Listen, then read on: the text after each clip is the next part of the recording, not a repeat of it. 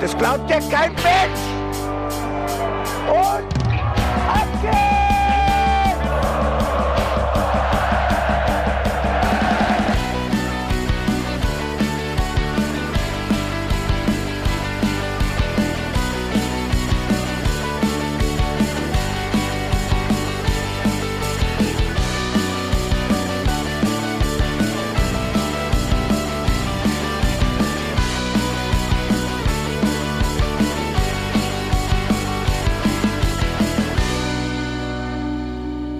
Hallo und herzlich willkommen zum Hinterhofsänger-Talk. Es ist Donnerstag, der 26. Januar. Mein Name ist Felicitas Boos und wir sind beim Hinterhofsänger-Talk. Wir sprechen über das Heimspiel gegen den BVB.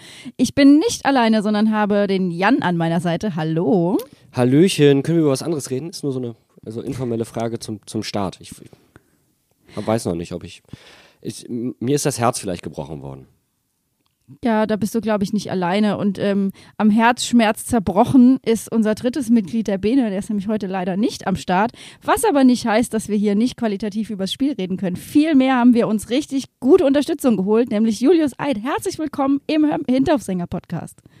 Vielen Dank, hallo. Also hoch angelegte Messlatte. Ich, ich gebe mir Mühe, dass da ein bisschen Qualität auch bei rumkommt. Ja, du hast den Bart, du hast die, die Schönheit des Mannes gepachtet. Alles gut. Also äh, besser, optisch füllst du hier alles aus. Das freut mich schon mal. Es war, ich habe auch ein großes Umstyling nochmal durchgeführt, damit ich da irgendwie äh, heranreiche überhaupt an die, die Fußstapfen, die ich ausfüllen will heute. Sehr gut. Und du bist Experte für den BVB, vielleicht einmal gerade für unsere Hörer. Wir kennen uns aus dem Bully Special. Ich denke, da kennen viele deine Stimme auch her. Was machst du sonst so? Ja, äh, Bully Special habe ich lange moderiert, also war da äh, dann wöchentlich schon ganz gut informiert, was so die ganze Bundesliga angeht, auch was Mainz angeht, dank euch immer. Ihr wart ja äh, eigentlich jede Woche da, jemand von euch. So immer eine große Freude. Hab auch ähm, eine ganze Zeit lang den BVB-Podcast BVB gemacht. Äh, immer noch sehr beliebt unter den drei Hardcore-Fans, die wir hatten. Da wird immer noch einmal im Jahr so nachgefragt, wann macht ihr denn wieder was? Und eigentlich ist er auch noch nicht offiziell ad acta gelegt, wenn wir es irgendwann zeitlich wieder schaffen.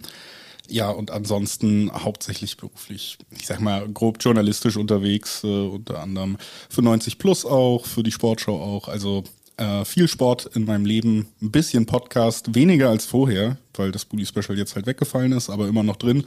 Und äh, das viel, war der zweite Herzschmerz in meinem Leben. Ja, ich, es tat uns allen weh, glaube ich. ich. Das war ja auch eine sehr, ähm, für mich zumindest sehr bewegende letzte Folge nochmal richtig. Das war ja so ein, so ein, äh, so ein Abgesang nochmal, der mich tatsächlich ein bisschen mitgenommen hat, aber so ist es. Alle guten Sachen enden, das wusste schon Nelly Furtado. Mhm. Und ähm, deswegen, jetzt bin ich hier und ich freue mich wirklich sehr, dass ich hier sein darf. Ich habe es ja auch öfter bei uns im Podcast schon gesagt. Äh, ich finde den Hinterhofsänger-Podcast sehr toll. Ich höre nicht so regelmäßig rein, wie ich vielleicht sollte, aber ich finde Ihr macht das wirklich super und man hört auch raus, wie viel Spaß ihr dran habt und ich die Macher total super. Da bin ganz aufgeregt jetzt auch. Viel Homeoffice in letzter Zeit, hab nicht viel mit Leuten geredet. Ähm, deswegen, ich, ich freue mich. Aber Julius, ich habe ich hab wirklich, als das Bully Special abgesetzt wurde, weil es war natürlich eine große Sendung. Große Sendungen werden abgesetzt. Ne? Die werden nicht eingestellt, die werden abgesetzt.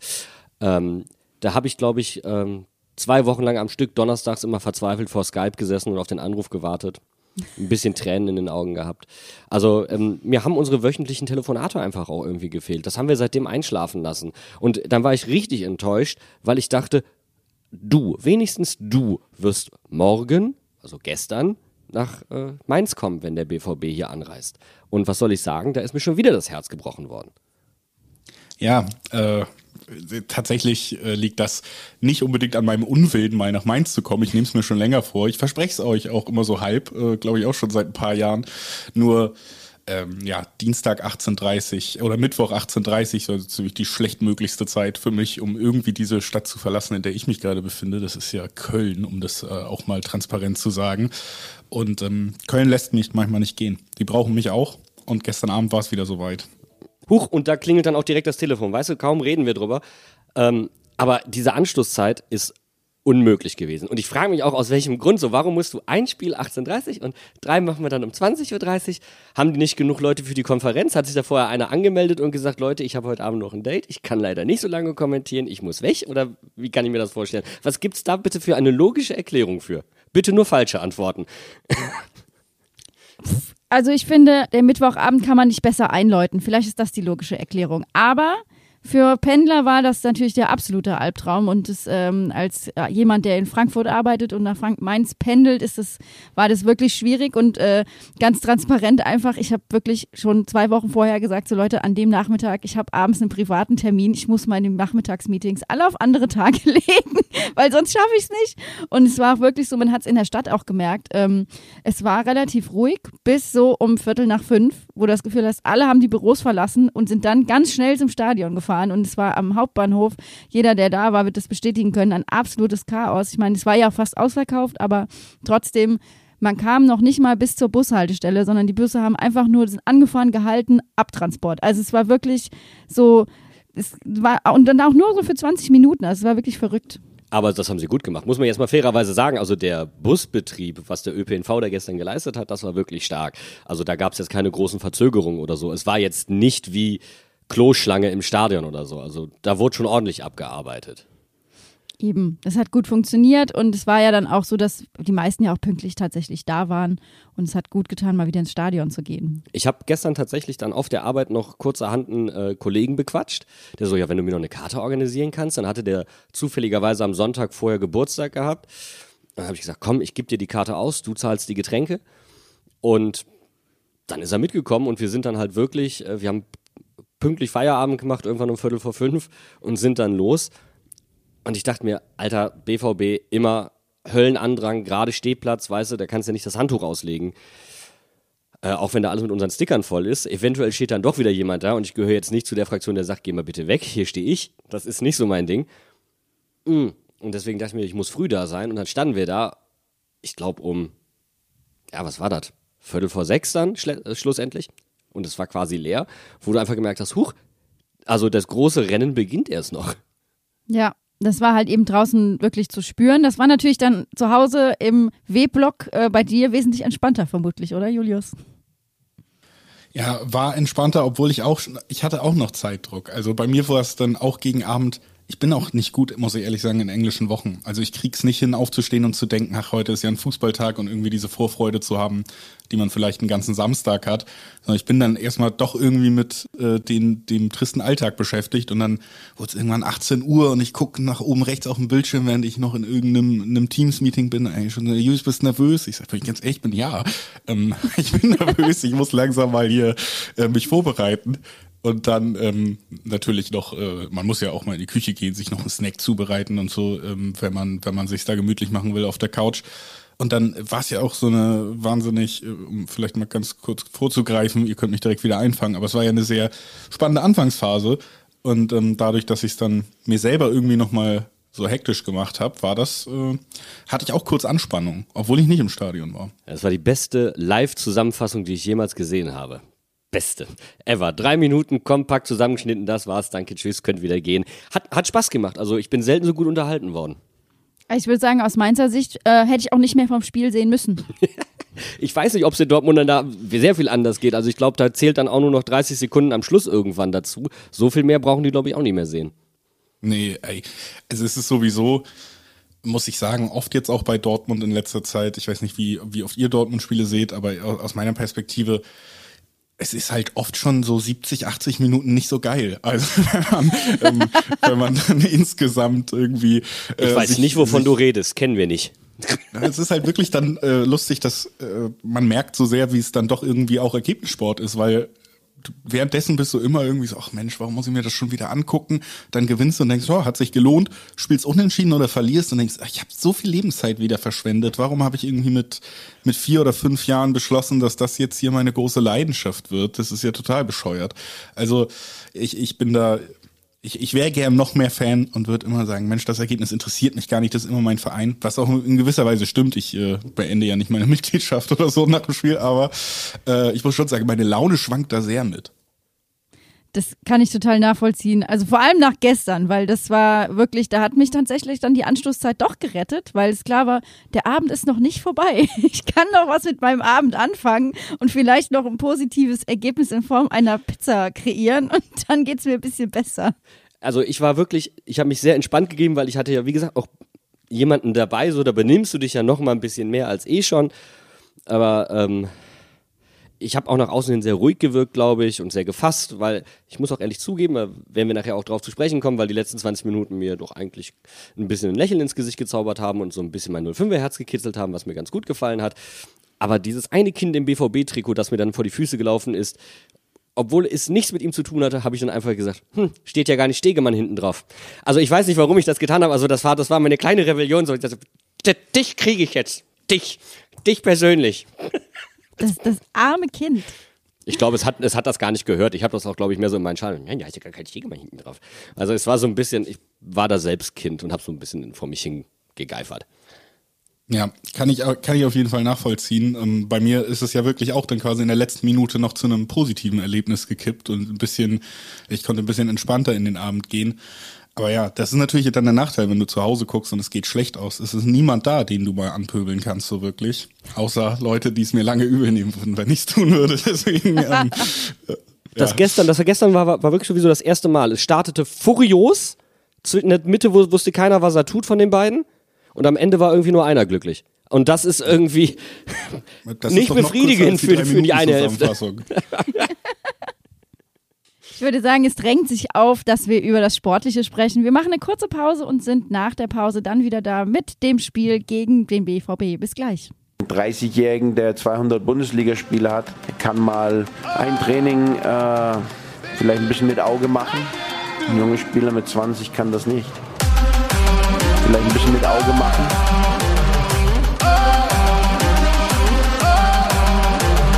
Vielleicht ein bisschen mit Auge machen. Wir starten direkt ein mit den Startaufstellungen. Da war es für die Mainzer ja im Vorfeld für uns schon ein bisschen so eine Frage, wie wird Dominik Kor ersetzt? Und was sollen wir sagen? Ähm, es war wie immer erwartbar. Lee hat auf Kors Position gespielt. Nein, nein, nein. Ich habe das auch gelesen und dachte mir so, was, was stimmt denn nicht mit euch? Nein, Lee hat nicht auf Kurs, auf Kurs Position gespielt, sondern äh, der gute Leo Barrero hat auf der Sechser-Position gespielt, auf der zentralen. Lee hat äh, wieder den abkippenden, den Achter situativ nach vorne schiebenden gegeben. Ähm, auf der anderen Seite Eddie Fernandes ist hinten in die Innenverteidigung gerutscht und auf der anderen Seite hat dann äh, Barkok den Job verrichtet. Ähm, und ich muss ehrlicherweise zugeben, ich war nicht ganz so begeistert, weil das nämlich beides die Spieler waren, wo ich gesagt habe, ja, wäre ich vorsichtig, die in die Startaufstellung gegen den BVB zu stellen. Ähm, auch vor dem Hintergrund, dass ich wusste, dass Jude Bellingham nicht spielt. Ja, kann ich nachvollziehen. Ähm, auf jeden Fall ähm, muss ich aber auch sagen, dass ich mich gefreut habe, dass ähm, Hansche Olsen gespielt hat von Anfang an. Ja. Und dass Haki dafür rausrotiert ist, weil das war ja was, wo wir auch schon am Sonntag drüber gesprochen haben, dass Haki jetzt nicht der stabilste aktuell ist. Und äh, Hansche Olsen, Startaufstellungsdebüt und war hat dann ähm, rechts neben Eddie gespielt. Hänschen äh, hat sich natürlich, hat ein bisschen, der hat ein bisschen Zeit gebraucht. Ne? Der, der, der muss, muss ja erst ins Babybecken, bevor er dann raus zu den Schwimmern durfte, aber ins tiefe Becken. Das war okay. Also ich bin echt happy mit ihm gewesen und ich habe mich auch für ihn tierisch gefreut, dass er spielt. Wie gesagt, ich hätte auch auf Leitchi so ein klein wenig gehofft, der hätte sich auch einfach mal verdient gehabt, jetzt wo er wieder zurück ist. Das wäre auch eine schöne Comeback-Story gewesen. Aber ob es jetzt Hänschen ist oder ob es Leitchi ist, ähm, das war mir eigentlich egal. Wobei wir haben ja alle so ein bisschen geläuert. Äh, Ist da jemand im Kader oder ist er vielleicht nicht im Kader? Spielt die Artischocke, spielt sie nicht? Wie sieht's aus? Da kommen wir gleich noch drauf zu sprechen, weil wir haben ja heute das Privileg, dass wir auch mal auf den Gegner vernünftig gucken können. Deswegen meine Frage an dich, Julius, wie sah es denn beim BVB in der Startaufstellung aus? Gab es irgendwelche Überraschungen für dich? Ja, Überraschung nicht wirklich, ähm, aber natürlich, es war ja vorher klar, dass der äh, quasi der Dortmunder Dominik Kor, nämlich Jude Bellingham, fehlen wird auch. Also da war ja wieder ein bisschen Parität geschaffen. Und ähm, ja, ich habe es äh, befürchtet, so ein bisschen, um es gemein zu sagen, aber er wurde durch Emre Can ersetzt im zentralen Mittelfeld.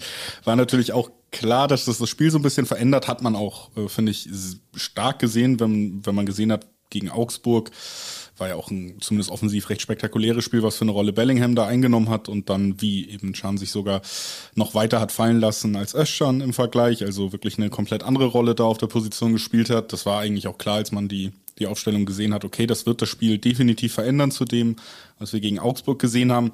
Dann ähm, in der Verteidigung Hummels ja kurzfristig ausgefallen. Ähm, ich glaube, es ist äh, eine Verletzung oder Erkrankung und kein äh, Insta-Date oder so, aber man weiß es bei ihm ja nie. Auf jeden Fall, ähm, ja, war das äh, ja auch zumindest wenn man das letzte Spiel gesehen hat, hätte man sich gedacht, gut, vielleicht äh, braucht Schlotterbeck eher eine Pause als Hummels gerade, was das Ganze angeht. Hat ja auch zumindest drei Spiele bei der WM absolviert im Gegensatz zu, zu Mats. Aber dann, ja, in Verteidigung Süle Schlotterbeck hat noch nicht immer so gut geklappt dieses Jahr, wie man sich erhofft hat, aber es ist natürlich das, wo man sich im Sommer, im letzten Sommer beim BVB fast mit am meisten drüber gefreut hat, dass diese beiden Spieler geholt wurden. Es sollte zukunftsweisend die Innenverteidigung sein. Das hat noch nicht so Sorgen gemacht, aber ja, dass der beste Spieler, glaube ich, mit Abstand in dieser Saison gefehlt hat, mit Bellingham und dann eben jemand reinkam mit Schan, der anderen Fußball spielt und ja auch ähm, zu Recht meiner Meinung nach dann manchmal kritisch gesehen wird. In Deutschland, in England wird er ja sehr viel positiver gesehen, hat er selber gesagt zumindest. Ähm, das, das war natürlich so der erste kleine Dämpfer, obwohl man es eben wusste, es war ja die Gelbsperre, das war ja vorher klar. Äh, bei Chor halt auch die Gelbsperre und ähm, jetzt, wo du es gerade ansprichst, die andere Art, wie Emre Can die Position interpretiert, ist vielleicht dann doch der Grund, warum Lee gespielt hat und niemand anderes, weil wir sprechen häufig darüber, Lee, so geil er manchmal offensiv auftreten kann, was er ja dann auch direkt am Anfang gezeigt hat, so furchtbar ist er defensiv unterwegs.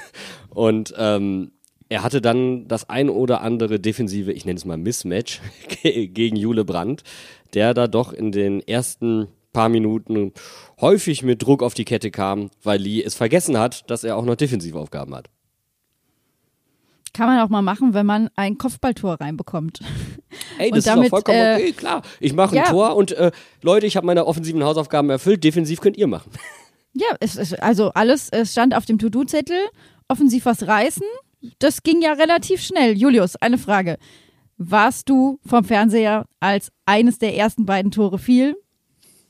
Ja, ich habe es ja schon so ein bisschen gesagt. Also ich, ich war noch so äh, zwischen Küche und Wohnzimmer, als ich den Jubel gehört habe. Da musste ich so ein bisschen Sprint ansetzen.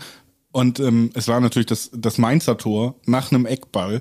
Es ist natürlich, erstmal ärgert man sich generell, wenn man ein frühes Gegentor kassiert, wenn man äh, Dortmund ist und äh, immer zugucken muss, wie sie verteidigen, oder Dortmund-Fan ist und immer zugucken muss, wie sie verteidigen, ärgert sich vielleicht noch ein bisschen mehr. Wenn es wieder ein Standard-Gegentor ist, so früh im Spiel, äh, da, da ist so eine Wut in mir hochgekocht direkt, ähm, die natürlich Gott sei Dank nicht lange gehalten hat. Wenn da ein ähm, Kind an dir vorbeigelaufen wäre. Ja, genau. Also da hätte ich dann, ähm, wäre ich dann auch unflätig geworden vielleicht. Aber ähm, so, und dann schüttelst du den Kopf und gehst zurück, weil du hast irgendwie noch deinen Trinkbecher vergessen im, im Sprint. Und dann hörst du wieder was und äh, sprintest wieder zurück und dann ähm, hat, konnte die Wut sich ja schönerweise nicht, nicht ganz so lange aufbauen, weil es so ein bisschen wieder Linderung gab direkt. Aber ähm, ja, ich bin ganz ehrlich, ich habe äh, beide Tore live verpasst erstmal. Ich habe es mir natürlich noch oft angeguckt, um auch vorbereitet für heute zu sein, aber den, den fantastischen Moment des Eckballtors habe ich verpasst.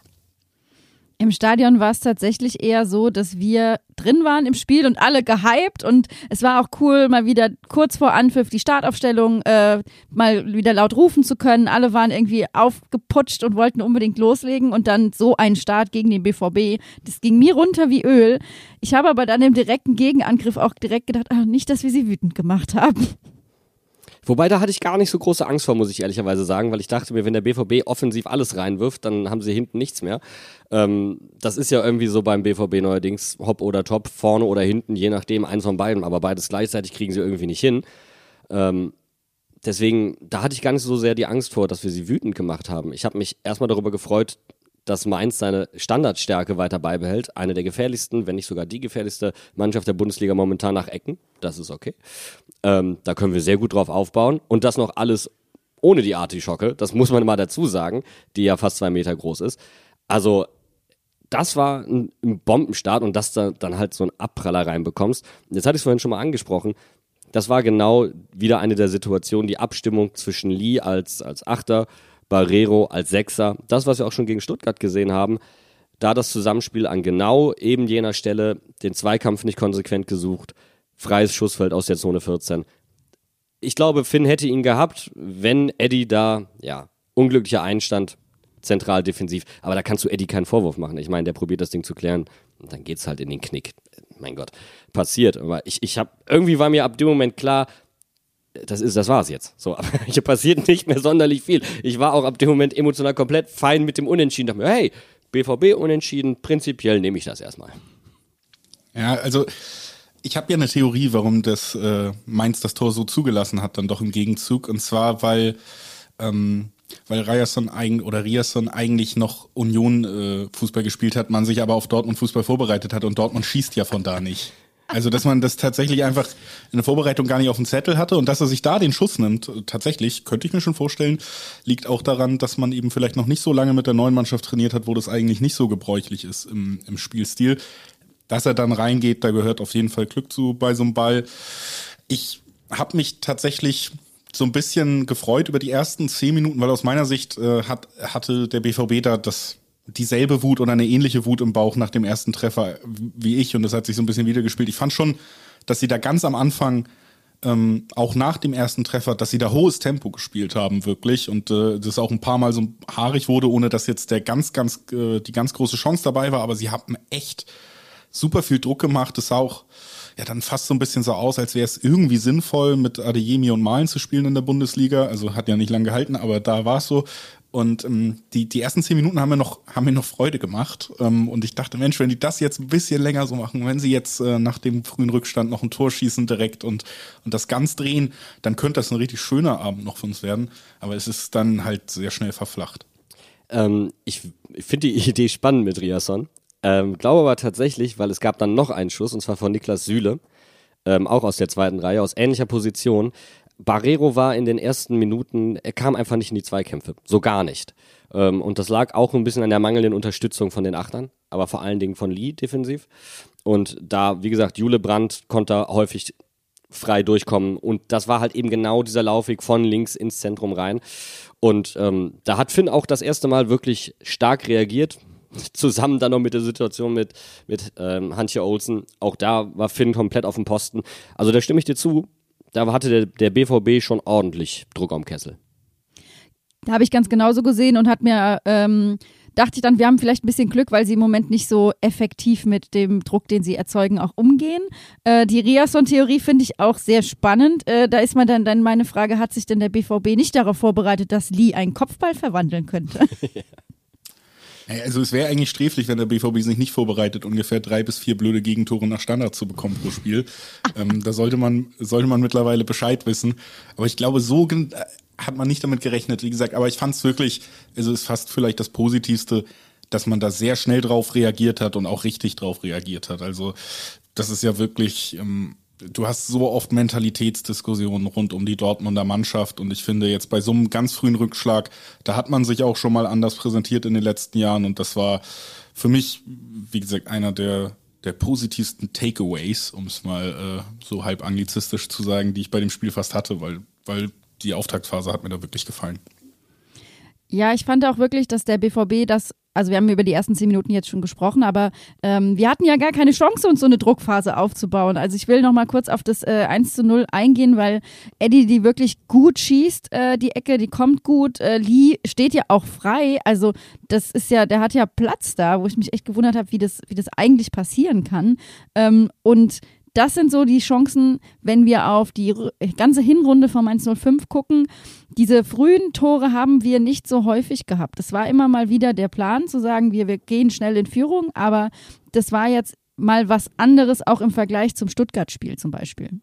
Ja, aber du hast es halt dann nicht umgesetzt bekommen. Also du hast es nicht geschafft, ähm, progressiv nach vorne zu spielen in Form von Umschaltmomenten, weil das war ja dann eigentlich der Plan. Also der BVB, eigentlich eine Mannschaft, wenn du dich hinten reinstellst, dann bekommst du Probleme, aber nicht in dieser Saison. Ähm, der BVB ist dafür einfach nicht zwingend genug und auch wenn wir jetzt zwei, drei Situationen angesprochen haben, das kannst du jetzt auf, auf die komplette Zeit bis auf die letzten 20 Minuten ausdehnen. Ähm, ich glaube, es gab in der Zwischenzeit von beiden Mannschaften keinen direkten Torschuss mehr, also sprich aufs Tor, was auch einiges aussagt, bis äh, zu der Situation dann mit Fulgini. Also du musst eigentlich diese Situation als Mainz 05 viel, viel besser nutzen. Ab dem Moment muss ich defensiv feststehen. Ab dem Moment muss Lee hinten an die Kandare genommen werden. Du unterstützt jetzt hier und wir gucken, welche Umschaltmomente wir generieren können. Vielleicht hast du eine Drangphase des BVBs für 10 Minuten, 15 Minuten und danach können wir nochmal weiter Impulse nach vorne setzen. Aber dass wir das so einfach hergegeben haben. Klar, Glück abgefälscht, aber da war wieder eine Fehlerkette, die da vorweggegangen ist. Die, die muss einen schon ein bisschen ärgern als Mainz 05, weil das war eine absolute Pole Position. Die anderen sind quasi mit platten Rädern losgefahren. Und du hast das Ding am Ende dann trotzdem halt nicht über die Ziellinie gebracht. Ja, aber das war für mich so, dass es in einer Situation gefühlt gelaufen ist. Und dann muss ich wirklich sagen, war ich eher auf der Tribüne eingestellt, so wir haben jetzt alle mal ein Tor geschossen, Mhm. jetzt atmen wir alle mal durch und dann pfeifen wir das Spiel nochmal an. Also so hat es sich für mich eher angefühlt. Ja. Und die Druckphase vom BVB zu überstehen, hat aber auch mit unserer Mannschaft was gemacht. Also dieses zu sagen, du nimmst dir da Energie raus und gehst dann nach vorne. Ähm, genau das habe ich bei einem Spieler ganz klar festmachen können, der auch Energie mit ins Mainzer Spiel reingegeben hat, indem er ganz klar angezeigt hat, er ist anspielbar und da und kann mit agieren. Und das war Finn Dahm. Ähm, es war für mich gerade in der ersten Halbzeit, sagen wir mal, ab der 15. Minute wirklich deutlich zu sehen, dass er seinen, äh, sag ich mal, seinen Vordermännern signalisiert hat, hier, ich stehe hier, Wie ihr könnt mich anspielen, ich hebe beide Arme, ich wink nochmal, ähm, gib mir doch den Ball, ich habe eine bessere Übersicht, ich kann den verteilen und das fand ich richtig gut. Das ist eine perfekte Beobachtung und du hast vollkommen recht, weil das einer der Momente war, ähm, die dich presseresilienter gemacht haben, weil das Ding einfach nicht weggekloppt wurde, sondern du konntest dann den Druck zumindest nach links und rechts ein bisschen verschieben und konntest dich so befreien. Und ab Mitte erster Halbzeit hat sich dieses Spiel etwas ins Mittelfeld verlagert. Da haben dann beide gemerkt, da können wir beide nicht so viel mit anfangen. Komm, wir gehen noch ein paar Schritte zu euch rüber. Und dann hat es sich ein bisschen bei dem BV, äh, beim BVB in der Hälfte eingegroovt, ohne dass irgendwas irgendwie nennenswert passiert wäre. Aber ähm, die Beobachtung mit Finn, der, der uns massiv geholfen hat, presseresilienter zu werden, die ist äh, zu 100% richtig, ja. Ja, wäre das einer für Dortmund in Zukunft, meint ihr? Leider. Finn wäre natürlich Also ihr wollt ihn ja auch loswerden immer noch. Ja, äh, nee, wollen wir nie. bin, ne? Hallo? Also ihr nicht, aber ähm, äh, ich, ich habe gehört, da hat man vielleicht Chancen. Ja, aber ihr habt ja, Kobel ihr habt ja, ja- Kobel, komm, ich bitte dich. Ja, aber wir werden, äh, wir, wir haben ja dasselbe Leiden quasi nur ein bisschen höher. Äh, Der, der wird ja jetzt mit Bayern in Verbindung gebracht schon. Ne? Also wir müssen uns ja auch irgendwie vorbereiten. Aber ihr habt doch, die haben doch gerade erst den anderen Schweizer geholt. Aber der ist ja auch schon 34. Also du musst ja Der wird irgendwann ne? Also, da, also dann holt euch doch lieber einen Nübel. mal gucken, wie das so. Äh, der hat Wir mal- haben den Ball den so ein zweiten Torwart weggenommen, Junge. Geil! Ja, ich weiß nicht, das ist wieder so auch, es gibt so Spieler mit so einem Resümee, wo man immer raufguckt und sie gespielt bei Schalke und Bayern oder so. Und dann so, ah, ist das einer für uns? Ich weiß nicht. Oder ähm, gibt ja auch so äh, Kimmich oder so, fand ich auch immer mit diesen von Leipzig zu Bayern und dann siehst du das irgendwie bei Transfermarkt diese Station und denkst dir so, wie soll ich diesen Menschen jemals sympathisch finden? Auch völlig egal, wie der sonst ist. Nübel, Süle 2.0, hat einen Umlaut. Nee, lass mal, komm, ist, ist egal, lass weg. Brauche ich nicht. Das bringt uns aber tatsächlich zu einer Diskussion, die sich so ein bisschen in der kurzen Zeit, die zwischen den beiden Spielen von Mainz 05 lag, auch ähm, ja ein bisschen sich entzündet hat an einer Aussage von Bo Svensson. Wir haben auf Twitter ähm, dazu aufgerufen, mit uns aktiv zu diskutieren, weil wir wirklich wissen wollten, wie ihr das auch seht. Und zwar hat Bo Svensson gesagt, dass äh, in dem Moment, wo Robin wieder fit ist, wird er spielen, weil er sich diesen Status erarbeitet hat, weil er Co-Kapitän und weil er Co-Kapitän ist. Die Unabhängig von Aussage- Finns Leistung. Ich finde, das ist Genau, unabhängig Nachsatz. von der Leistung von Finn Dahm. Und das war ein Satz, in dem, wo wir uns erstmal, sag ich mit unserer Meinung zurückgehalten haben, wissen wollten, wie ihr das seht. Und ähm, wer, wen das interessiert, eure Diskussion, guckt ruhig nochmal in den Thread rein. Da ging's heiß her. Und ich bin nach wie vor der Meinung, ist unabhängig dessen, also das, das ist eine Diskussion, die sich an der Torwartposition entzündet hat, weil er sich dazu geäußert hat. Ähm, ich finde, du musst sie davon ein klein wenig lösen. Ähm, wir haben ja dann auch gefragt, gibt es vielleicht auch andere Spieler, die einen Status haben und spielen, weil wir erinnern uns alle, was hat Adam Soller gegen Bus Svensson in der Hand? Ja, weil wir uns alle gewundert haben, wieso spielt er dauernd? Also es gibt für uns keinen klaren Grund, warum der spielt. Und ähm, das gab es auch bei anderen Spielern. Und tatsächlich ist es ja so, wenn man jetzt mal zurückdenkt, ob es ein Nemeth ist, ob es ein Stöger ist, ob es äh, ganz massiv Kilian ist, die sich öffentlich nach ihren Abgängen auch negativ geäußert haben. Ganz untypisch für Mainz 05, vor allen Dingen in dieser kurzen Zeit jetzt. Ähm, Barrero, der sich öffentlich beschwert über seine Einsatzzeiten. Finn, logischerweise, obwohl er sich immer korrekt verhalten hat, hat das auch getan. Das ist in Summe, das kennst du bei Mainz 05 so einfach nicht. Und deswegen war der Gedanke so, gibt es das auch bei anderen Spielern? Und die Namen, die ja häufig auch äh, auftauchten, waren dann zum Beispiel Stefan Bell, Alexander Hack, auch Daniel Brusinski früher, ähm, wo, wo man häufig gesehen hat, hm, da gibt es Leute hinten dran, die könnten den leistungstechnisch vielleicht den Rang ablaufen. Ähm, war eine ex extrem spannende Situation und ich glaube, du musst halt da als Trainer richtig vorsichtig sein. Ich glaube, natürlich hast du Spieler, die unumstößlich in der Startelf stehen, weil sie einen gewissen Status haben, ähm, weil es Kapitäne sind beispielsweise, wie auch immer. Aber du musst an irgendeinem bestimmten Punkt sagen, so, okay, das ist Leistungssport. Die Leistungen, die Fehlerdichte ist vielleicht zurzeit zu hoch. Vielleicht ist auch gerade mental was nicht ganz richtig. Ich denke ganz massiv an die Situation Karim und Johnny, die eigentlich eine sehr starke letzte Saison gespielt haben, aber in der zweiten Saisonhälfte das Tor nicht mehr gemacht haben, gar nicht mehr. Und wo trotzdem kein neuer Impuls reinkam, obwohl die Möglichkeit da war zu wechseln. Solche Dinge, wo man auch mal sagt, nimm, den, nimm die Jungs doch mal in Schutz, nimm sie doch mal runter. Klar sind das Startelf-Spieler in der Regel, das zweifelt ja keiner an. Aber setz mal einen neuen Impuls. Und ähm, ich finde, da hat Bo sich unfreiwillig ähm, ein Fass aufgemacht, das man jetzt auch gar nicht größer machen muss, aber was schon Einblicke gewährt hat, wo man ein klein wenig irritiert sein darf. Das sind ja auch eher Diskussionen, die ich bei größeren Clubs erwarte, wie zum Beispiel ja. Dortmund. Ja, ich, äh, so eine Diskussion haben wir, glaube ich, gar nicht, weil es äh, gar nicht so viele Spieler gibt, die es verdient hätten zu spielen. also, ähm, das, äh, das kommt uns da entgegen. Nee, aber ey, ich finde das auch ein spannendes Thema, weil es ja wirklich am Ende auch so ein bisschen einfach zurückkommt, so wie, wie managst du eine Mannschaft als Trainer, nicht nur was, was Leistung angeht, sondern auch eben was, was Teambuilding angeht. Und, und ich glaube, wo es dann vielleicht ein bisschen problematisch wird, jetzt auch wenn ich euch zugehört habe, ist natürlich so die Frage der Kommunikation. Kriegst du es gut vermittelt? Und wenn du ja. immer mal wieder Spieler hast, die dann öffentlich sagen, der Trainer hat mir das nicht gut vermittelt, ich bin unzufrieden, dann ist das vielleicht wirklich ein, ein Warnsignal. Es gibt ja auch andere Positivbeispiele, wo Spieler sehr wenig spielen, aber trotzdem eine Einheit geschaffen wird und wo man dann sagt, es ist auch wichtig, dass wir hier irgendwie, ich, ich meine, gut, äh, ihr werdet es nachvollziehen können, aber natürlich guckt man dann zum Beispiel bei solchen Diskussionen immer auch mal auf Klopp und der hat es ja über Jahre auch bei Liverpool wieder hinbekommen zu vermitteln, du magst ein Riesentalent sein, aber heute spielt mal wieder James Milner und niemand war unzufrieden, so ungefähr. Ne? Ja, ähm, war. Es ist absolut also, richtig.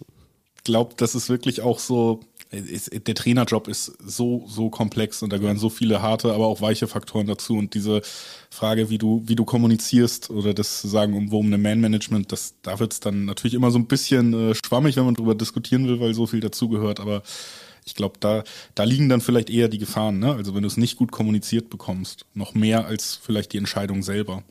Also ich glaube auch tatsächlich, dass die soziale äh, Komponente, passt jemand in ein Team, viel wichtiger ist als die tatsächliche Leistungsfähigkeit. Also das mal vorweggestellt. Wenn man jemanden einstellt, würde ich nie primär nach, nach, ähm, nach Vita gehen, sagen wir es mal so. Ähm, wo es natürlich problematisch wird, und das ist natürlich ein Privileg, das der Fußball hat, ist Jugendspieler, die nachkommen.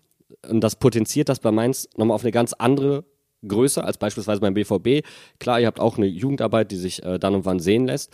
Ähm, aber da ist der Sprung in den Profikader nochmal anderer als bei Mainz 05, weil die Ansprüche nochmal höher sind. Bei uns ist die Durchlässigkeit viel, viel höher. Ich meine, wir haben jetzt gerade eben erst, ich meine, fünf Leute aus der U19 mit Profiverträgen ausgestattet. Ähm, und da wollen die Leute auch diese Jugendspieler spielen sehen. Man möchte sie entwickeln. Das ist ja auch ein Invest. Du hast in diese Spieler investiert und wenn die am Ende, wie jetzt Finn, vermutlich ähm, ablösefrei wechseln, dann ist das Geld, das weg ist, das du auch als Verein gar nicht eigentlich übrig hast, weil so reich und dicke hat es Mainz 05 da nicht, muss man ja ehrlicherweise auch sagen. Und das ist, glaube ich, etwas, so ein junger Spieler, bei dem kann das ganz komisch ankommen.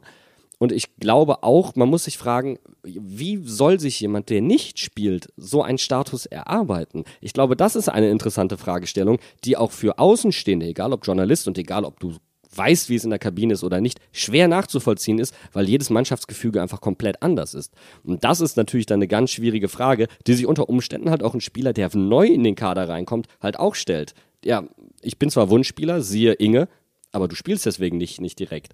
Ne? Und Inge hat es ja auch dann und wann anklingen lassen. Er hat halt eher gesagt, ich bin, das ist nicht mein Anspruch, dass ich nicht so viel spiele. Ist aber auch eine Form von öffentlicher Kritik. Klar, er adressiert sie an sich, aber auch er war damit nicht ganz glücklich. Dann gucken wir doch auf die Spieler, die neu sind und ja. neu dabei waren. Ähm, ganz, ganz äh, explizit natürlich Hansche Olsen. Ähm, zu seiner Leistung in der Abwehr würde ich einfach auch mal sagen, die Druckphase vom BVB hat ein bisschen gezeigt, dass er wie ein kleiner Fisch in einem neuen Aquarium erstmal in einem Sonderbecken an sich an das Wasser gewöhnen muss ähm, und wurde dann aber auch im Spiel immer besser. Also ich fand, das hat äh, auch gerade mit Wittmer zusammen besser funktioniert, als ich äh, zuerst gedacht habe, weil Wittmer auch ein bisschen so in seinem, also der läuft gerade seiner eigenen Leistung ein bisschen hinterher. Mhm. Ähm, aber da hat sich Hansche Olsen gut eingefunden. Nach so würde ich 20, sagen, 20 Minuten hat es schon gebraucht, aber dann war es echt, echt gut. Ja, da muss man auch einfach mal die Geduld haben und dann auch die Coolness besitzen. Ich fand es auch, ich fand es, das war erfrischend von Bo. Müssen wir einfach mal so sagen, so eine Umstellung in einem Spiel gegen den BVB zu machen. also wir, man kann ja viel moppern über vieles, aber das ist einfach eine mutige Aufstellung gewesen. Und es hat mich tierisch gefreut, dass er dem Jungen wirklich Spielzeit gegeben hat, bis der einfach die Felge runtergefahren hatte, weil der war dann alle.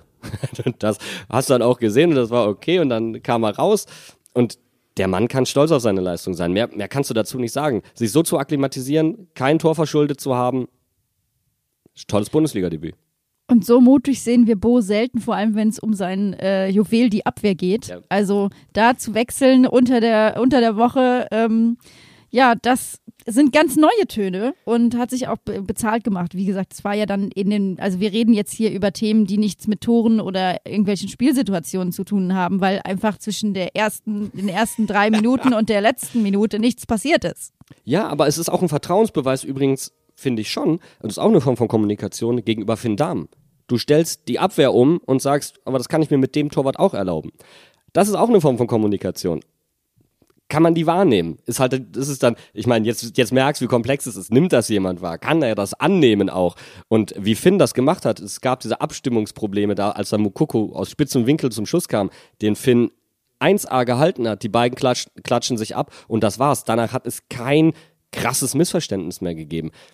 Also das zeigt auch, wie kommunikativ Finn ab dem Moment aufgetreten ist und wie entschieden und welche Ausstrahlung er dann auch auf die Kette hatte, weil wenn jemand so unsicher ist am Anfang, der, der muss sich dann auf den, der hinter ihm ist, verlassen können. Zu 100 Prozent. Und äh, da gab es einfach viel, was dann funktioniert hat. Ähm, deswegen aber auch mal eine Frage an dich, Julius. Wie war es denn beim BVB? Wir haben bei den Mainzern viel diskutiert, ob es eine schlechte Leistung war. Wie gesagt, ich glaube, die Einordnung machen wir später nochmal. Aber äh, als BVB-Fan, wie hast du diese Zeit zwischen den Toren gesehen? Und gab es da irgendwas, wo du im Nachbetrachten sagen würdest, außer dem Tor, da hast du vielleicht auch was Positives mitnehmen können oder war das ein Teil der BVB-Entwicklung aktuell? Ja, also wie gesagt, ich, ich fand die Phase direkt nach dem Ausgleich, fand ich schon irgendwie ansprechend vom Tempo her und sie hat vor allen Dingen auch eine der wenigen anderen Sachen, die ich wirklich positiv immer erwähnen würde im Moment, nochmal so ein bisschen mehr in den Fokus gestellt, nämlich einfach, dass, dass Julian Brandt tatsächlich fast die ganze Saison jetzt auch mal konstant auf einem guten Level spielt und mir echt gut gefällt. Irgendwie auch nochmal körperlich äh, fitter wirkt, physischer im Spiel wirkt und ähm, man hat da ja ganz lange drauf, also eigentlich war das der Transfer, über den ich mich am meisten gefreut habe seit äh, in den letzten fünf Jahren oder so und ähm, weil ich, weil ich Julian Brandt ein super Fußballer finde und es wollte nie richtig klappen und wenn unter dieser Saison wirklich nichts steht, außer am Ende Julian Brandt hat den Vertrag verlängert, weil er jetzt konstant äh, ein wichtiger Spieler beim BVB ist, dann wäre das für mich schon fast, äh, wäre es schon fast wert, das zu unterschreiben. Also es würde mich sehr, sehr freuen. Aber ansonsten, klar, wenn nicht viel passiert, ähm, dann muss man vielleicht äh, die Mannschaft, die mehr den Ball hat, noch mehr kritisieren dafür oder die Mannschaft, die eigentlich den, den Matchplan hat, mehr zu machen als die andere Mannschaft vielleicht auch. Und das war nun mal der BVB in diesem Aufeinandertreffen. Und das ist äh, dann, wie gesagt, nach dieser kurzen Drangphase nicht mehr wirklich gelungen, den Gegner zu überrumpeln. Und das ist ja eigentlich ein Problem, was sich beim BVB durchzieht. Also ist es für mich wirklich ein ziemlich typischer Auftritt gewesen. Für mich auch ein Auftritt, um mal wirklich das härteste Urteil so zu treffen. Ähm, aber vielleicht ist das nicht jedem so bewusst, der nicht so super viel Dortmund guckt oder wie ich leider jedes Spiel dann. Aber äh, Borussia Dortmund ist in dieser Saison, was die Leistung angeht, nicht unbedingt was das Gehaltsbudget angeht, aber was die Leistung angeht, ist Borussia Dortmund in dieser Saison nicht wirklich eine Spitzenmannschaft. In der Bundesliga auch, auch wenn du es vergleichst mit anderen Mannschaften, was die taktisch zeigen, was die ja eben auch offensiv in der Lage sind, dann doch auch mal alle Bundesliga-Vereine zu knacken. Und äh, es ist nun mal so in der Bundesliga, dass alle Vereine halbwegs gut verteidigen. Mainz zählt zu den Vereinen, die sogar sehr gut verteidigen können an guten Tagen. Aber, aber das hast du schon gesehen, wie, wie super schwer sie sich wieder getan haben. Sie kommen nicht mehr richtig ins Tempo. Sie wechseln die Seiten nicht schnell genug, um, um die Ketten zu verschieben und ein bisschen zu überraschen. Und dazu kommt dann eben auch, du hast auf den Flügeln zwei Spieler mit Malen und Adeyemi, die zwar teuer waren, insgesamt 60 Millionen haben die beiden gekostet, die aber dann eben auch nicht das einbringen, was man sich vielleicht erhofft, nämlich dass sie technisch in der Lage sind, mal eine Situation um eins gegen eins aufzulösen. Bisschen eben auch, wenn das Spiel nicht klappt. Und das ist verrückt. Das ist verrückt, ja. weil bei uns kam dann einer rein später, der eingewechselt wurde auch jemand, der ein Bundesliga-Debüt gegeben hat. Wir hatten drei Bundesliga-Debüts gegen eine Spitzenmannschaft. Ich glaube, das muss man auch noch mal kurz sagen. Und trotzdem war Mainz wirklich nah dran am Sieg. Und das war Brian Gruder, der reingekommen ist. Und Brian hat es geschafft. Im Gegensatz zu Lee beispielsweise. Oder ja, Barkok hat es auch dann und wann geschafft. Aber vor allen Dingen Brian, der hat eine Schärfe im 1 gegen 1 besessen, sich offensiv durchzusetzen. Ähm, du hattest auf den Flügeln sag ich mal, auf den Flügeln hat die Quantität gefehlt und im Zentrum die Qualität. So, das war, das war so der Eindruck, den ich erst hatte. Und ähm, der hat es geschafft, auf einmal durch dieses Auflösen von 1 gegen 1 oder 1 gegen 2 Situationen häufig äh, sogar, Elemente nach vorne zu, zu initiieren. Und ich finde, wenn du über die letzten 20 Minuten sprichst, darfst du auf gar keinen Fall den Namen Brian Gruder vergessen. Also hat er auch 60 Millionen gekostet oder oder Nee, der kommt aus der eigenen Jugend. Also ich glaube ah, okay, naja, gut, ich wollte Gehegt, gepflegt, gegossen, herangewachsen. Von einem gewissen Benjamin Hoffmann, der ja äh, gerne nach Mainz gegangen ist. Wo sich, glaube ich, mancher BVB-Fan auch noch nachträglich in den Hintern beißt. Ähm, aber Brian auch ein fantastisches Debüt. Wenn, wenn wir über Hanche Olsen sprechen, der ein gutes Debüt hatte, müssen wir über Brian sprechen, der ein gutes Debüt hatte. Ähm, auch wenn er am Ende derjenige ist, der mir das Herz gebrochen hat. Ja, das war so ein bisschen bitter, weil äh, vielleicht gucken wir gerade mal auf die Wechsel, die dann auch stattgefunden haben, wenn wir schon bei Gruder sind. Aber ähm, wir sind es ja in Mainz schon gewohnt, dass Bo generell eher etwas später wechselt. Ähm, und auch hier war Edin Terzic schneller als Bo. Dreifachwechsel in der 62. Minute. Und wen wechselt er ein? Den Torschützen und den, der den Assist dann letztendlich auch äh, fabriziert. Also das war, äh, hat direkt funktioniert. Also direkt Augsburg funktioniert im, an, im, Sinne von äh, nach 30 Minuten. Ja. Ja, man könnte jetzt ja auch so ein bisschen sagen, aus, aus Dortmund-Sicht, das ist dann vielleicht eben doch noch der Unterschied, dass wir dann in solchen Spielen den Sieg einwechseln können von der Qualität ich, ich finde nur mittlerweile muss halt, also es hat jetzt zweimal geklappt, vor allen Dingen eben mit Bino Gittens und mit Rayner da Spieler reinzubringen, die beide Spiele jetzt äh, im neuen Jahr entschieden haben. Aber äh, gerade wenn man sich anguckt, wer da gestartet ist, nämlich Adeyemi und Malen und dass da gar nichts funktioniert, dann kannst du da hauptsächlich Qualität einwechseln, weil du nicht so viel vorher auf dem Platz hattest. Also ist ja jetzt kein 1 zu 1 Tausch, weil es so hoch war, sondern das funktioniert halt mit beiden Flügelspielern, die gestartet sind, in beiden Spielen nicht. Äh, und das ist zum Beispiel auch eine Änderung, die du eigentlich erwarten musst. Dass mindestens Aber sind das nicht beides beiden, eigentlich also eher zentrale Stürmertypen? Also ich hätte Adeyemi Malen, klar, ja, die vom Tempo also, her, aber, aber eigentlich von der Spielanlage ja, her hätte ich sie nicht auf den Flügel gestellt. Ich, will keine ganz große BVB-Analyse, Kaderanalyse hier draus machen, aber natürlich ist das äh, eines der Probleme, ist dann auch Kaderzusammenstellung, wenn, wenn man sagt, warum der BVB oft frustriert und da ist eben auch, dass du wenig richtige Flügelspieler hast und dir Leute hinstellst, die meiner Meinung nach, da bin ich absolut bei dir, beide sehr gut in einem Zweiersturm zum Beispiel neben einem Aller aussehen würden, also deutlich zentraler ähm, spielen könnten und sollten und das kommt dann eher ihren Stärken entgegen. Und deswegen, ich habe jetzt ein paar Mal draufgehauen, so ein bisschen äh, auch ähm, ja Fußballfan blöd mäßig, aber ich äh, hoffe natürlich, dass beide noch durchstarten. Ich glaube auch, dass das keine wahnsinnig schlechten Fußballer sind, nur sie spielen eben auch einfach nicht in der Position, wo sie hingehören. Ähm, beide Male haben jetzt Rainer und Bino Kittens das auch viel besser gemacht. Deswegen gehe ich jetzt zum Beispiel auch davon aus, dass wir in nächster Zeit mindestens einen der beiden eher starten sehen werden, weil es einfach zu gut geklappt hat dann von der Bank. Auf Mainzer Seite hatten wir dann direkt im Anschluss zwei Wechsel. Äh, Lee raus, Stach rein und Fulgini rein für Inge, wo wir auf der Tribüne dann auch schon mal erstmal ein bisschen irritiert waren, dass Inge wieder ausgewechselt wird und Karim weiterspielen darf. Ähm, aber für mich äh, eine Diskussion. Lag am Status. Ja, ja, hat er sich erarbeitet. Ist halt, kann man nichts machen. Der ist einfach schon länger da als Inge, der, ja, der kann das auch mal mit Auge machen im Training. Exakt, ich hatte den exakt gleichen Gedanken und ich ärgere mich, dass wir, äh, dass wir diesen Thementrenner nicht nochmal jetzt abspielen werden, aber ähm, es ist genau das mit Auge lösen, mit Auge lösen, ja.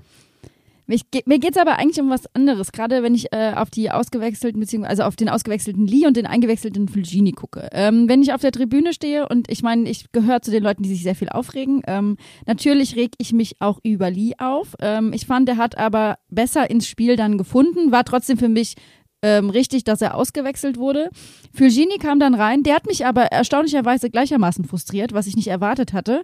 Und ähm, Jan, du musst da jetzt einfach mal deine Theorie nochmal vom Stapel lassen, weil wir haben uns im Vorfeld genau darüber unterhalten, weil das mir sehr auf der Seele brannte, dass ich dachte, ich möchte jetzt nicht, dass Fulgini hier dazu führt, dass ich ständig frustriert bin, weil ich eigentlich sehr viel von ihm halte und ich weiß, dass er ein guter Kicker ist.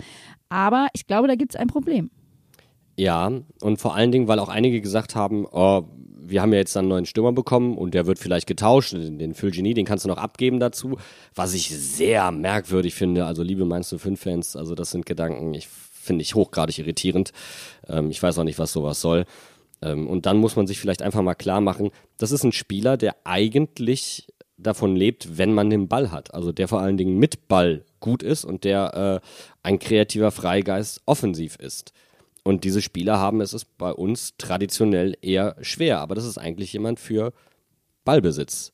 Das ist ja eigentlich auch der Weg, in dem du dich weiterentwickeln möchtest. Das kann ja auch gar nicht anders sein. Ähm, klar möchtest du defensiv gut spielen, du möchtest aber auch strukturiert hinten raus spielen. Ähm, und dafür ist Phil halt ein guter Spieler. Jemand, der dann vorne den Unterschied machen kann, der Stürmer sehr gut einsetzen kann. Ähm, der entsprechende Wechsel folgte ja dann hinterher. Aber ich möchte es einfach mal allen kurz ins Gedächtnis rufen. Der spielt rein formell eher auf der Achterposition, der Phil Das ist eine andere Position als beispielsweise ein klassischer Zehner. Jetzt kann man natürlich sagen, der macht doch ein Lee auch. Ich erinnere kurz an die Defensivprobleme. Äh, das macht ein Barcock auch. Ja, okay, da klappt es etwas besser. Ähm, aber du merkst, diese Achterposition ist halt nicht ganz ohne. Die ist nicht ganz einfach. Ähm, und Stach zum Beispiel, den darfst du dann auch nicht vergessen, der reinkam, der hat dem Spiel richtig gut getan, der Mainzer. Und der war einfach noch nicht fit genug, um von Anfang an zu spielen. Auf jeden Fall die Chance mit Wittmer, super. Also ich meine, wir haben wenig Zwingendes gesehen und wenig, was nach vorne geht, aber das hat gut funktioniert und das war das, was mir Hoffnung gemacht hat. Und äh, dann kam noch etwas dazu, was ich einfach seit er bei uns ist, und das ist noch nicht so lange, das ist jetzt gerade mal zwei Tage her, einfach jetzt schon abfeiere. Und das war, dass sich auf der, auf der Tribüne, ich würde mal sagen, eine ludäische Volksfront formiert hat, die irgendwann so ab der 75. Minute nur noch gerufen hat, wir wollen den Ludo sehen. Und dann kam er in der 80. Minute, unser neuer Stürmer, Ludo, ähm, jetzt Ludovic Aschok. Unser neuer Stürmer, Ludovic Aschok. Jan, du musst das, ich kann das nicht aussprechen. Hör auf. Ich, ich bin mir nicht mehr sicher, wie der Mann heißt. Ich, also ich glaube Ajok. Ajorke. Ajok, oder? Ajok, Ajorke, ist das stumm? Was, was ist ich hätte, das? Ich hätte Ajork gesagt. Ajork.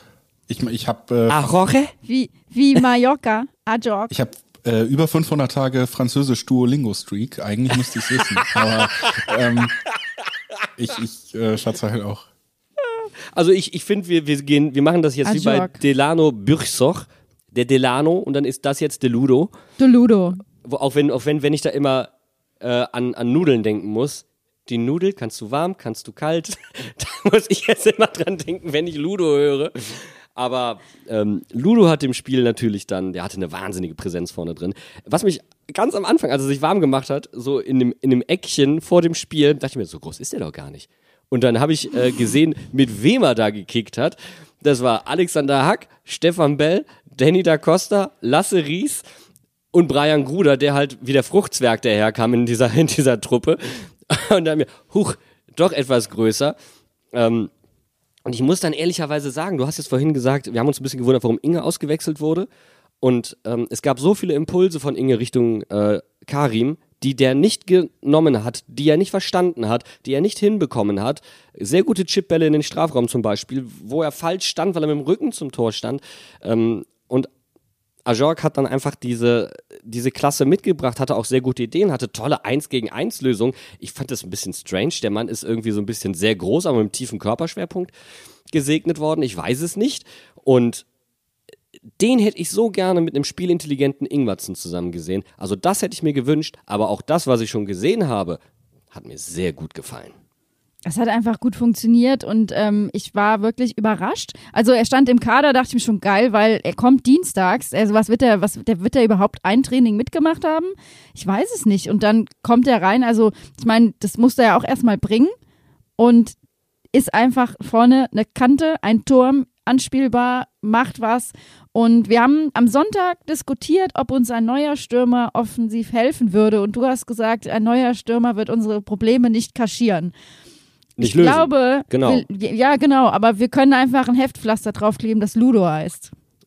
Es kann ein Heftpflaster sein, aber ähm, ich bin mir sicher, wenn da ein bisschen mehr Bewegung reinkommt, ähm, kann das Ding auch wieder aufreißen. Also, weil auch Ludo muss mit Bällen versorgt werden und unser Problem ist halt das strukturierte Spiel hinten raus.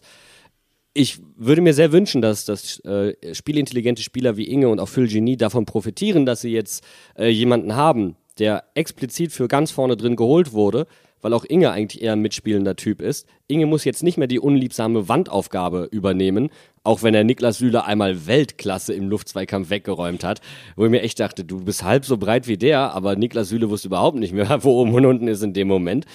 Also macht, macht Spaß, der Ludo. Und ähm, wie gesagt, ich, ich war echt von seinen 1 gegen 1 Qualitäten beeindruckt. Man hat das hin und wieder mal ähm, sich auf YouTube angeguckt, hat sich verschiedene Szenen reingezogen. Da kannst du das erahnen, aber ob der das auf Bundesliga-Niveau so hinbekommt, da war ich mir jetzt nicht so sicher. Aber, ey, ganz ehrlich, ich lasse mich gerne eines Besseren belehren. Ich hoffe einfach, ähm, dass uns dieser Spielertyp hilft. Ich würde sagen, wir haben jetzt hier unseren Wrexham United Stürmer gefunden, der uns jetzt helfen wird, nochmal ein bisschen oben anzugreifen. Und da kommen wir auch zu einem Punkt, den ich auch gerne mit dir nochmal diskutieren wollen würde. Julius, du hast gesagt, in den ersten zehn Minuten hatte der BVB eine Drangphase. Wir im Stadion haben vielleicht anders als Mainz 05-Fans vor den Fernsehern, aber wir haben doch die letzten 20 Minuten unserer Mannschaft schon auch als eine Phase empfunden, wo Mainz wirklich weiter nach vorne kommen konnte. Wie war das denn für dich? Wie hast du das wahrgenommen, die letzten 20 Minuten? Ja, ist mir auch aufgefallen, während ihr, während ihr geredet habt jetzt über die Einwechslung und so, dass ich da eigentlich eine der wenigen löblichen Sachen, die ich über den BVB gesagt habe, wieder zurücknehmen muss. Nämlich äh, Rainer und Bino Gittens und alle als Einwechslung, dass das gut funktioniert hat. Eigentlich hat's ja gar nicht so gut funktioniert. Also es hat am Ende für, für eine Situation sehr gut funktioniert, die dann spielentscheidend war tatsächlich. Aber ähm, ich, ich finde auch Mainz ist am Ende besser reingekommen. Klar ist wahrscheinlich auch so, sag ich mal, Drangphasen in Anführungszeichen fühlen sich vielleicht im Stadion immer noch ein bisschen krasser an, weil man selber mitdrängt und alle um einen herum.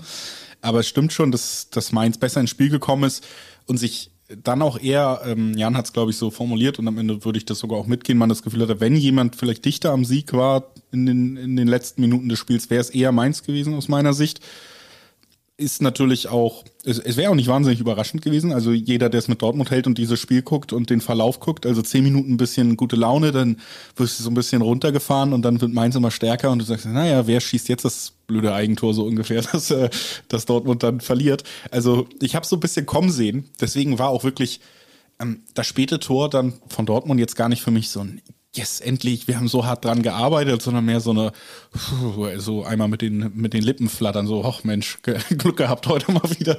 Ähm, also. Darf man ja, da schon vom Dortmunder Dusel sprechen? Ja, ich weiß es nicht, muss man vielleicht, ne, obwohl man, ja, vielleicht kann man es, man kann es ja immer äh, drehen und wenden, wie man will. Vielleicht war es auch der Auftakt dazu, dass Sebastian Aller jetzt wirklich wieder da ist, was erstmal menschlich eine sehr schöne Geschichte ist. Alter, ich war mir so sicher, dass er trifft. Ausgerechnet ja. Ich, hab, ich war mir schon letzte Woche sicher eigentlich. Ja. Das sind ja so die, die Geschichten, die nur der Fußball schreibt. Aber ähm, ich meine, so kann man es natürlich positiv drehen aus Dortmunder Sicht. Am Ende ist das eben dieser Spielertyp, der vorher auch nicht drauf war, der diesen Kopfball gewinnt, der das Tor so vorbereitet. Ihr habt das selber auch gesagt äh, bei Ajork. Ajork. Und, ähm, Achoche, ist jetzt egal. Achoche. Und, äh, ja, dass man da eben dann auch anderen Spielern Freiheiten gibt, wenn man einen Spieler, Spieler hat, der eben auch als Wandspieler funktionieren kann. Das war von Anfang an so gedacht, deswegen hat man ihn im Sommer geholt. Und das könnte natürlich jetzt nach und nach funktionieren. Und das wäre natürlich auch aus Dortmunder Sicht dann eine, eine gute, gute Nachricht am Ende. Du hast gesagt, ähm, dass es sich im Stadion krasser anfühlt, aber das ist ein ganz wichtiger Punkt. Ähm, es war am Anfang das Spiel über ein bisschen schwer. Du bist als manche, also als um, um, wirklich Stimmung in dem Stadion erzeugen zu können, und zwar im gesamten Stadion, abseits des, äh, äh, des Stimmungsepizentrums auf der, ähm, auf der Geraden, musst du mehr vom Platz Leistung geben. Du musst was geben, was dann die Zuschauer zurückspiegeln können. Das ist so ein bisschen die emotionale Interpretation dessen, was unten auf dem Grün passiert. Und das war schwer, dass da richtig Wumms reinkam. Ich meine, selbst die Dortmunder waren irgendwann zwischendurch so, Leute, also für den Scheiß singe ich jetzt nicht. Ne? Das war auch vollkommen okay so. Aber diese letzten 20 Minuten, da ging es so vorwärts. Und ich hatte wirklich das Gefühl, das hatte ich lange nicht mehr, wir können die Mannschaft hier zum Sieg singen. Und das war etwas, was mich unfassbar nach vorne gezogen hat, was dich dann über dem Wellenbrecher lehnen lässt, was dich wirklich reinschreien lässt, was so die letzten paar Prozente rauskitzelt, warum meine Stimme heute schon wieder sexy klingt oder krank, je nachdem. Ne? Name it. Aber das ist das, was mir gefehlt hat. Und das waren diese paar Prozent, die mein Mainz 05 Herz ge äh, gekitzelt haben. Das ist nichts, dass ich jetzt sage, okay, das ist jetzt alles super. Wir sind wieder Mainz 05. Aber da war was, da war was. Ich, ich bin noch nicht ganz tot innerlich, so ungefähr. Also ich finde äh, eher sexy. Sexy, mm, danke, danke. unterschreiben wir. Es ist also in dem im Stadion, muss ich auch sagen, es hat sich so peu à peu auch aufgebaut. Und ähm, wie gesagt, die, die ludäische Volksfreund, äh, wir haben alle schwer dafür gekämpft, dass er spielt. Er hat gespielt, aber das war für mich so der, nicht der, der, der Tropfen, der das fast zum Überlaufen gebracht hat, aber das war so der Moment, wo klar war, wir schieben hier an, egal was ist. Und ähm, es ist egal, wie der BVB in dieser Saison steht. Es ist immer noch der BVB. Und ähm, der gehört bei mir eigentlich auch zu den Mannschaften, bei denen ich mich sehr viel aufrege, äh, traditionellerweise. Aber das hat mich richtig nach vorne gepusht und hält auch länger an als der Frust über dieses Gegentor. Ja. Auch wenn das Gegentor richtig, richtig bitter war. Aber vielleicht noch mal ganz kurz zu dem Aufregen würde ich gern äh, einmal nachhaken, weil das bei mir auch irgendwie in, letz also in den letzten Jahren ist mir noch mal beim Gucken aufgefallen. Ich habe mich schon ein bisschen abgefuckt über Mainz immer, wenn ich äh, Mainz Dortmund geguckt habe. Und ich fand das bei diesem Spiel gar nicht so irgendwie. Also es gab so ein, zwei Situationen, wo dann auch mal ein Foulspiel an der Seitenlinie oder so. Da muss ich dann auch mal Bruce Svensson kritisieren. Es gab, äh, glaube ich, in der ersten Halbzeit noch eine Szene, wo ähm, ein Dortmunder dann verletzt in seiner Coachingzone saß und er hat ihn so gar nicht beachtet. Da dachte ich, gib ihm doch mal so ein so einen Kopftätschler oder so, um zu zeigen, dass du äh, möchtest, dass es ihm nicht ganz so schlecht geht. Aber ist auch nicht so schlimm gewesen. Nee, ähm, ich habe ich hatte auch das Gefühl, das war vielleicht ein bisschen giftiger oder so in den letzten Spielen und diesmal fand ich es nicht so. Vielleicht auch an, daran lag, dass das Spiel über weite Phasen eben nicht so viel geboten hat, so Situationen, die hin und her gingen, irgendwie große Aufreger, nicht mal Torschüsse, haben wir auch drüber geredet. Aber fand ich einen ganz interessanten Aspekt, dass ich irgendwie im Hinterkopf hatte. Letztes Mal habe ich mich mehr, mehr geärgert gegen Mainz. Die Beziehung zwischen Mainz und Dortmund ist schon merklich abgekühlt, muss man ehrlicherweise sagen. Es gab irgendwann mal den Punkt, na klar, Jürgen Klopp und ähm, wo Aki Watzke irgendwann auch mal das Prädikat vom kleinen Bruder benutzt hat, um Mainz 05 zu beschreiben. Das war mal eine relativ enge Kiste irgendwie. Aber das ist krass abgekühlt. Auch tatsächlich bei mir. Ich muss ehrlicherweise zugeben, Dortmund war mir immer wesentlich näher. Inzwischen ist es aber, ist mir Gelsenkirchen emotional einfach näher gerückt. Ähm, jetzt guck nicht so kritisch. Es ist, Was erwartest du von mir? Was soll ja, ich das dazu ist, sagen? Der Punkt ist, ey, pass auf, ich will, ich will dir gerne sagen, woran das liegt. Ähm, der BVB kommt teilweise daher wie die Bayern aus Westfalen. Und das ist etwas, was mir nicht so schmeckt. Und was, ähm, da ist eine komische Attitüde reingekommen. Ähm, auch gegenüber Mainz 05 war das teilweise respektlos. Ja, also Klopp ist ein, ist ein Dortmunder Trainer, den haben wir groß gemacht. So, Du musst dich einfach mehr mit mir unterhalten. Ich bin ja, Ja. ich bin ja nett auch noch. Also ähm, gibt natürlich auch Leute, ich sag mal so, es gibt ja auch im Verein bei Dortmund ähm, Aussagen von Funktionären oder Funktionären an sich und so, die nicht eine Figur machen, die bei allen Fans gut ankommen. absolut. Ja. Ähm. das kommt dann noch on top drauf, weißt du? Ja, ich kann es nachvollziehen. Ich mag Dortmund eigentlich auch nicht, aber ich bin halt Fan. Was soll ich machen, ne? Also dann, äh, man, man macht's ja einfach immer nur weiter, egal ob man alles gut findet oder nicht. Oh, das kenne ich, das Gefühl. Das finde ich sehr, sehr schön. Das ist dieser Moment als Fan. Hassliebe. Ja, aber das ist ja so das, was wir oft diskutiert haben, dass wir sagen, wir gucken 1 zu 5 Fußball und fucken uns darüber ab. Und ich habe auch, ich war gestern echt erstaunt, dass ich auf Twitter gelesen habe, äh, um das mal ganz deutlich zu sagen, weil ich das eben nach dem Spiel gar nicht so gefühlt habe. Aber wir haben oft genug, ich würde niemals meinen Mitgliedsausweis einfach auf den Rasen werfen, nur weil wir so blöd verlieren. Und dann lasst uns auch einfach gerade auf das letzte Tor gucken, so bitter es einfach ist, um den, das Spiel abzuschließen. Was ist denn da schiefgelaufen? Also, Rainer Ja. steht da auch relativ frei. So. Ja, das ist genau der Punkt. Und das ist, und das kann ich ihm nicht zum Vorwurf machen und deswegen trägt das dazu bei, dass ich mich nicht, ich betone es wirklich, ich ärgere mich nicht über diese, diese Leistung. Nur wenn du anfängst, rational drüber nachzudenken, musst du dich ärgern. Aber gefühlt tue ich es nämlich nicht, weil die Leistung, wie gesagt, die letzten 20 Minuten, ich habe was gefühlt. Wir haben drei Bundesliga-Debütanten gehabt, wir waren mutig, Svensson hat sich was getraut. Das sind alles Punkte, die, ich, äh, die für mich viel mehr auf der Habenseite stehen.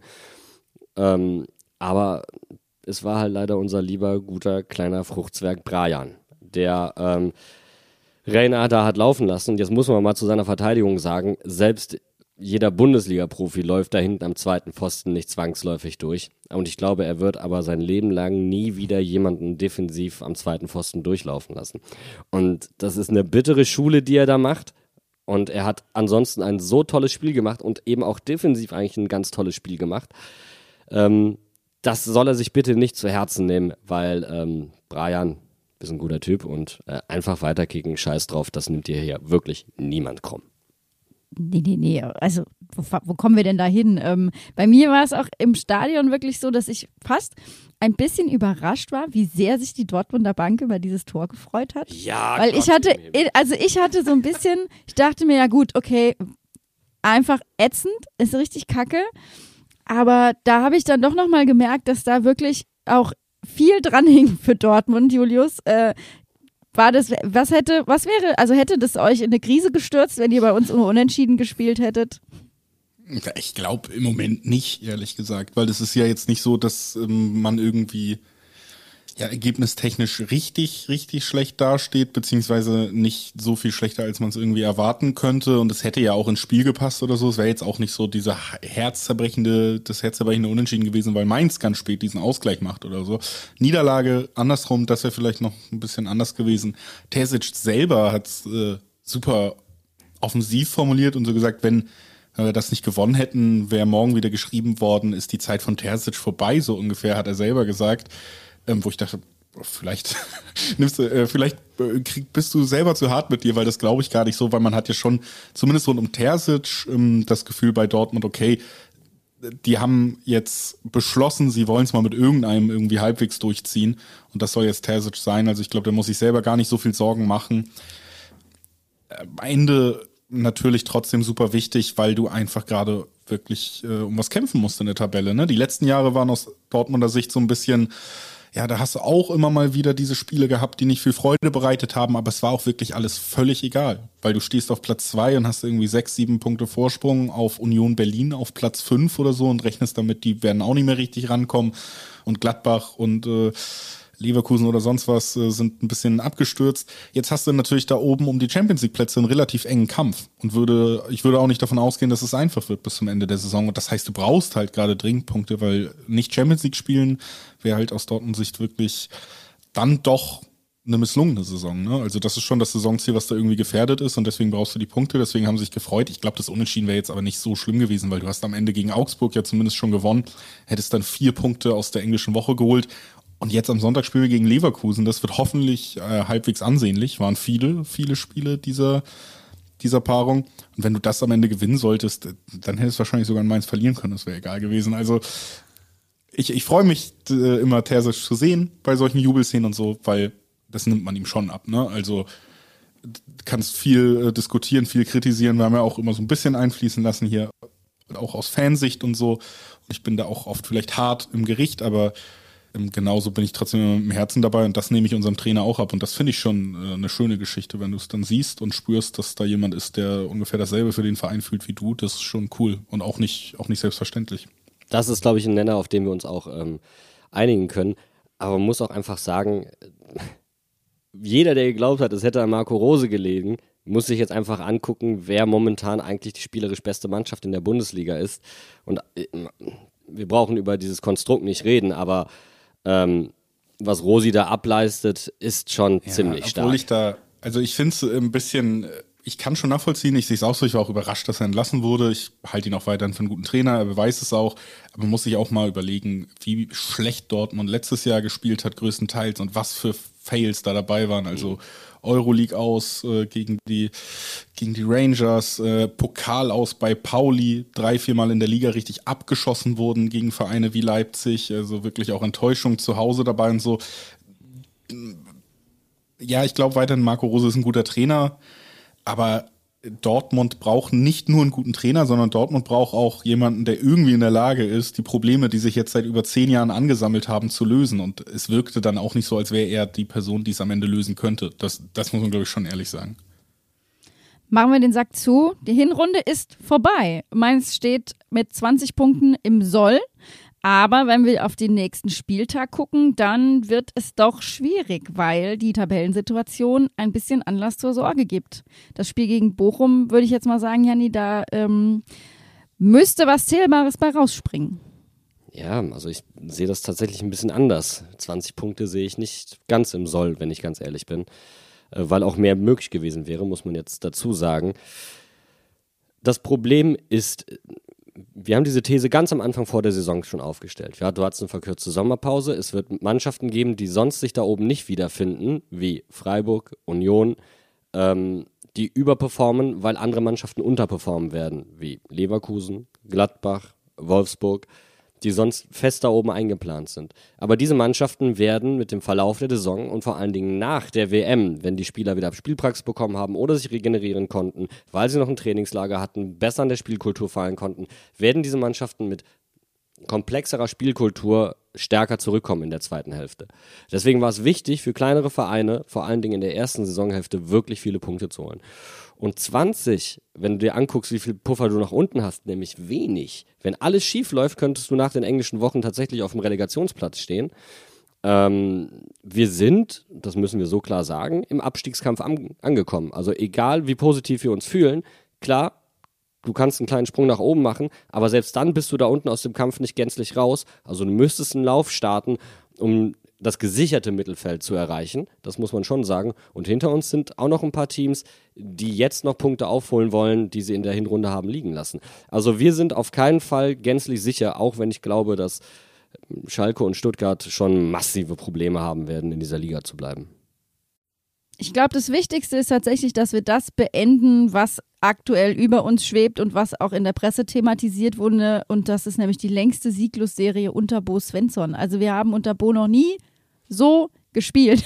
Also nicht fußballerisch, sondern ergebnistechnisch. Und das muss sich ändern, weil das ist dann wirklich was, wo du sagst, diese Serie wollen wir nicht halten, äh, wollen wir nicht ver quasi noch Ausbauen. Äh, irgendwie ausbauen. Danke, mir fehlen schon die Worte dafür, weil ich so große Angst davor habe, weil ich mein Mainz 0,5 kenne und ich will jetzt keine, wir sind so lange sieglos Serie. Da habe ich keinen Bock drauf. Ähm, am Samstag kommt Bochum, es ist wieder Heimspiel. Ich will dieses Gefühl vom den letzten 20 Minuten vom BVB-Spiel konservieren, einpacken und bitte am Samstag genauso wieder auspacken wie eine gute Packung Spundekäse und äh, einfach weitermachen.